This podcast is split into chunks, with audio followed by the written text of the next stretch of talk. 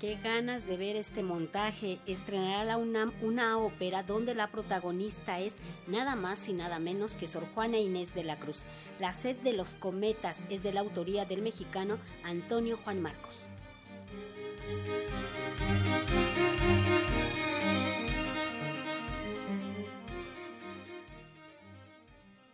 El deseo de conocimiento y los obstáculos que le impusieron a Sor Juana Inés de la Cruz para ello son parte de la ópera La sed de los cometas, una propuesta del compositor mexicano Antonio Juan Marcos, quien la estrenará el 30 de septiembre en la sala Nezahualcóyotl del Centro Cultural Universitario. La sed de los cometas cuenta con un libreto de Mónica Lavín y es una comisión del Festival Cultura UNAM.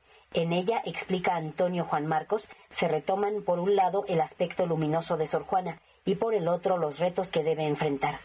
Lo más importante era mostrar a este personaje en una situación de existencial, digamos, una situación de vida, de claro oscuro. Por un lado, la luminosidad de su existencia, de su talento, su sed de conocimiento, su sed de belleza, de ciencia, y por otro lado, la oscuridad que se le impone debido a, a, las estructuras socioeconómicas, socioculturales de su tiempo, que no quieren que su luminosidad desborde de ciertos marcos que se le tiene preestablecida a una mujer y a una monja.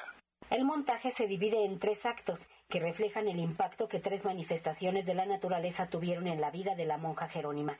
El agua que anegaba en el Valle de México, el viento que llevó los rumores de su inteligencia, el eclipse de sol que marcó la oscuridad de su destino y el fuego que consumió el palacio virreinal y que de forma simbólica devoró sus libros, que en realidad debió deshacerse. Antonio Juan Marcos se dejó fascinar por los escritos de Sor Juana y también por el temor que posee el personaje histórico siempre he tenido ese gusto por los escritos de Sor Juana que, son de una claridad y de una belleza impecables. Y también temor por el peso de la historia, por el peso histórico del personaje. Es una mujer que está en nuestros billetes, que está en nuestro, en, nuestro imaginario colectivo, que está en, digamos, que forma parte del rostro cultural de México. Y pues eso no es una pequeña cosa, es una, es una gran cosa y entonces adentrarte un personaje así lleva un cierto peso, ¿no?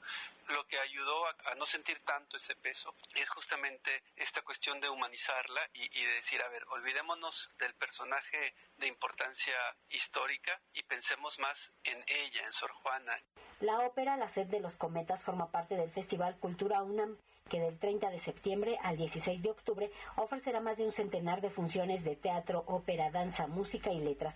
Al crear la ópera que tiene como protagonista a Sor Juana Inés de la Cruz, Antonio Juan Marcos creó una música que refleja la historia de la décima musa a través del sonido variada, como variadas son las escenas, tiene momentos de mucha intensidad, tiene momentos también, podría llamarse hasta ligeros, de cierta cotidianidad. La idea es humanizar a Sor Juana, es mostrar a una Sor Juana de carne y hueso y no simplemente un símbolo y, y un estandarte histórico, como son su ternura, su amor por la virreina, su amistad y, y cuando digo amor es un amor, digamos, que dejamos a libre interpretación, es un amor amistoso. Sus reacciones ante las intrigas que se le presentan o, que se traman. La sed de los cometas se estrenará el 30 de septiembre y también se presentará el 2 de octubre en la sala Nezahualcóyotl del Centro Cultural Universitario. Para Radio Educación, Verónica Romero.